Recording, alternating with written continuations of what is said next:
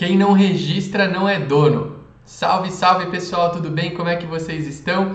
O meu nome é Arthur de Guercio Neto, eu sou tabelião, professor, coordenador do blog do DG e nós estamos aqui para mais um vídeo do canal do YouTube do blog do DG, um dos canais mais assistidos quando o assunto é o direito notarial e registral, os concursos para cartórios e também a advocacia extrajudicial. Antes de começar esse nosso conteúdo, eu quero te convidar a acessar o nosso site, que é o www.blogdodg.com.br e lá baixar uma e-apostila gratuita sobre os 10 artigos legais essenciais para conhecer a atividade notarial e registral. Uma apostila bem bacana, sempre atualizada, recomendo fortemente que vocês baixem. Quem não registra não é dono. Você já ouviu essa frase? Eu já ouvi várias vezes como tabelião e ela é verdadeira. Por quê? Porque no Brasil existe um procedimento bifásico de transmissão da propriedade.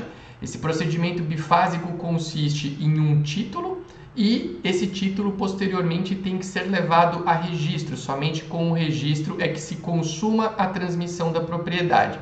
Os títulos passíveis de ingresso no registro basicamente dividem-se em três categorias: os títulos particulares, os títulos com origem no Poder Judiciário e aquele que a gente sempre prestigia e entende como mais adequado, os atos notariais, as escrituras públicas transmissíveis de propriedade. A base para estudar a obrigatoriedade da escritura pública é o artigo 108 do Código Civil. É claro que existem exceções a essa regra do artigo 108, tanto para a obrigatoriedade da escritura pública na transmissão imobiliária, como para a sua dispensa, mas esse é um assunto que a gente eventualmente pode abordar até num outro vídeo. Mas a ideia é que você, mesmo fazendo a escritura pública, e a gente vai se concentrar nela desse momento do, nesse momento do vídeo em diante, mesmo você fazendo a escritura, a escritura por si só não basta para transmitir a propriedade. Por quê? Porque a propriedade, a transmissão da propriedade, só vai se consumar com o registro dela perante o registro de imóveis competentes.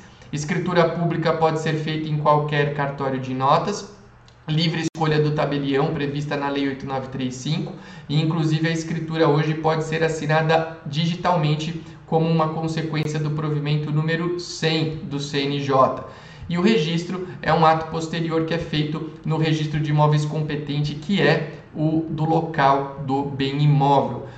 Registrar a escritura é um ponto positivo tanto para o vendedor como para o comprador. Por quê? Porque ambos podem sofrer com a ausência do registro. Quer um exemplo?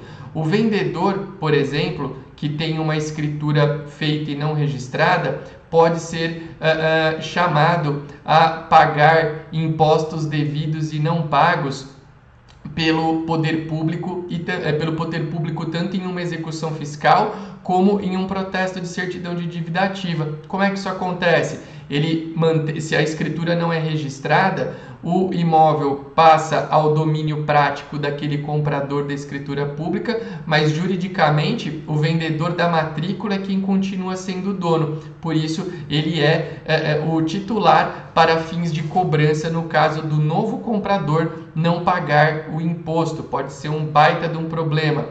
O comprador, por sua vez, Caso ele não registre a escritura, ele corre o risco de um vendedor mal intencionado vender duas vezes um bem imóvel, porque a base para se determinar quem é dono de um bem é a matrícula, e até mesmo no caso de um falecimento de um vendedor, pode ser que os herdeiros arrolem esse imóvel como um patrimônio, partilhem para si e vendam para um terceiro de boa fé. Então, o registro da escritura, ah, além de ser uma previsão legal para que alguém se torne dono de um bem, é uma boa medida para vendedores e compradores de todo o Brasil.